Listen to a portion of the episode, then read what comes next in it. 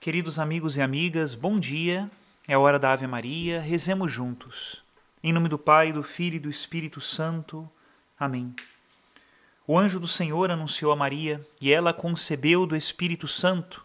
Ave Maria, cheia de graça, o Senhor é convosco. Bendita sois vós entre as mulheres e bendito é o fruto do vosso ventre, Jesus. Santa Maria, Mãe de Deus, rogai por nós, pecadores, agora e na hora de nossa morte. Amém. Eis aqui a escrava do Senhor, faça-se em mim segundo a vossa palavra. Ave Maria, cheia de graça, o Senhor é convosco. Bendita sois vós entre as mulheres, e bendito é o fruto do vosso ventre, Jesus. Santa Maria, Mãe de Deus, rogai por nós, pecadores, agora e na hora de nossa morte. Amém. E o Verbo de Deus se fez carne e habitou entre nós. Ave Maria, cheia de graça, o Senhor é convosco. Bendita sois vós entre as mulheres, e bendito é o fruto do vosso ventre, Jesus. Santa Maria, Mãe de Deus, rogai por nós, pecadores, agora e na hora de nossa morte. Amém. Rogai por nós, ó Santa Mãe de Deus, para que sejamos dignos das promessas de Cristo. Oremos. Infundi, Senhor, em nossas almas a vossa graça, nós o suplicamos, para que nós que conhecemos pelo anúncio do anjo, a encarnação de Jesus Cristo, vosso Filho e nosso Senhor, cheguemos por sua paixão e morte de cruz à glória da ressurreição da carne. Pelo mesmo Cristo nosso Senhor. Amém. Em nome do Pai, do Filho e do Espírito Santo. Amém.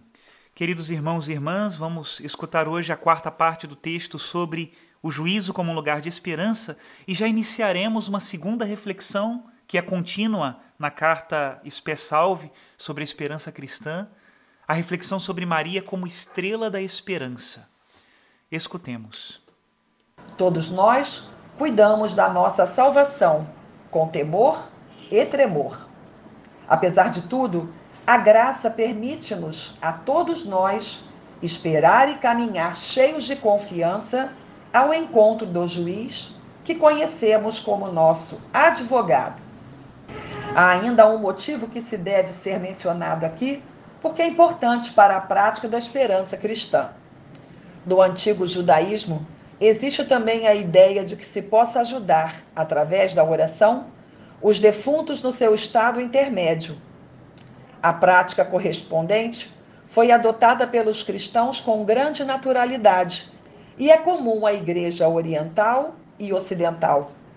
O Oriente não conhece um sofrimento purificador e expiatório das almas no além, mas conhece em diversos graus de bem-aventurança ou também de sofrimento na condição intermédia.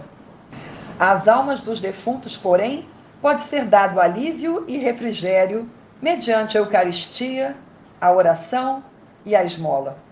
O fato de que o amor possa chegar até ao além, que seja possível o mútuo dar e receber, permanecendo ligados uns aos outros por vínculos de afeto para além das fronteiras da morte. Constituiu uma convicção fundamental do cristianismo através de todos os séculos e ainda hoje permanece uma experiência reconfortante. Quem não sentiria a necessidade de fazer chegar aos seus entes queridos que já partiram para o além um sinal de bondade, de gratidão ou mesmo de pedido de perdão?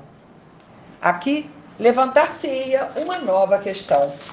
Se o purgatório consiste simplesmente em ser purificados pelo fogo no encontro com o Senhor, juiz e salvador, como pode então intervir uma terceira pessoa, ainda que particularmente ligada a outra? Ao fazermos esta pergunta, deveremos nos dar conta de que nenhum homem é uma mônada fechada em si mesma.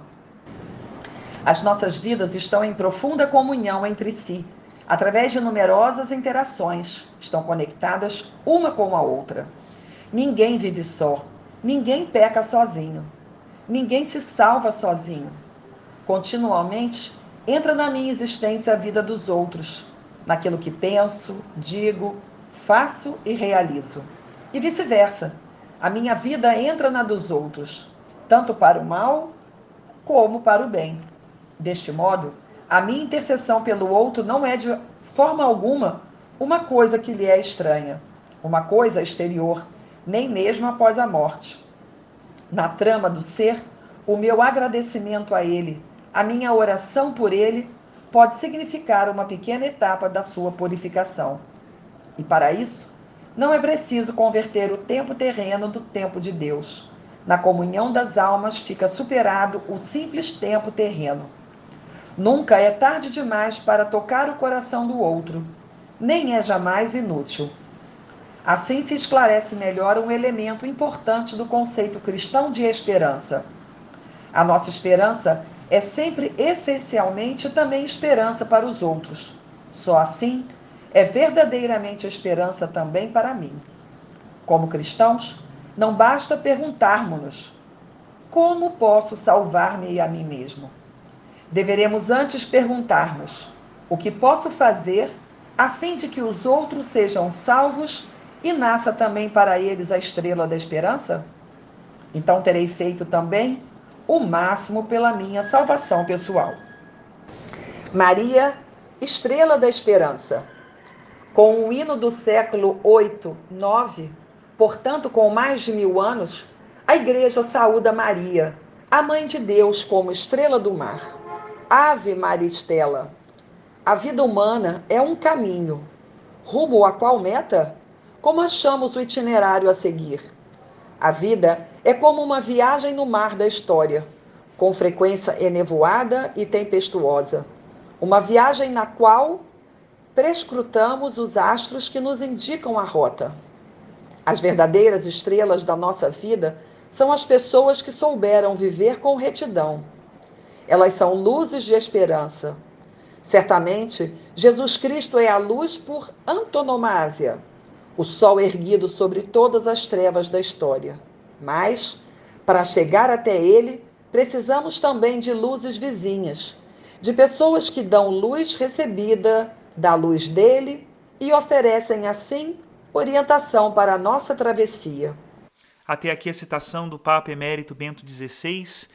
Como é belo ver que Deus inclui-nos no seu plano de salvação, não somente como agentes passivos, aqueles que serão salvos, mas também como agentes ativos, aqueles que serão instrumentos de salvação. Olhar para o juízo de Deus é querer ser o instrumento mais eficaz para a salvação dos outros. Que Deus nos abençoe nesta missão bendita dos cristãos neste mundo. Em nome do Pai, e do Filho, e do Espírito Santo. Amém.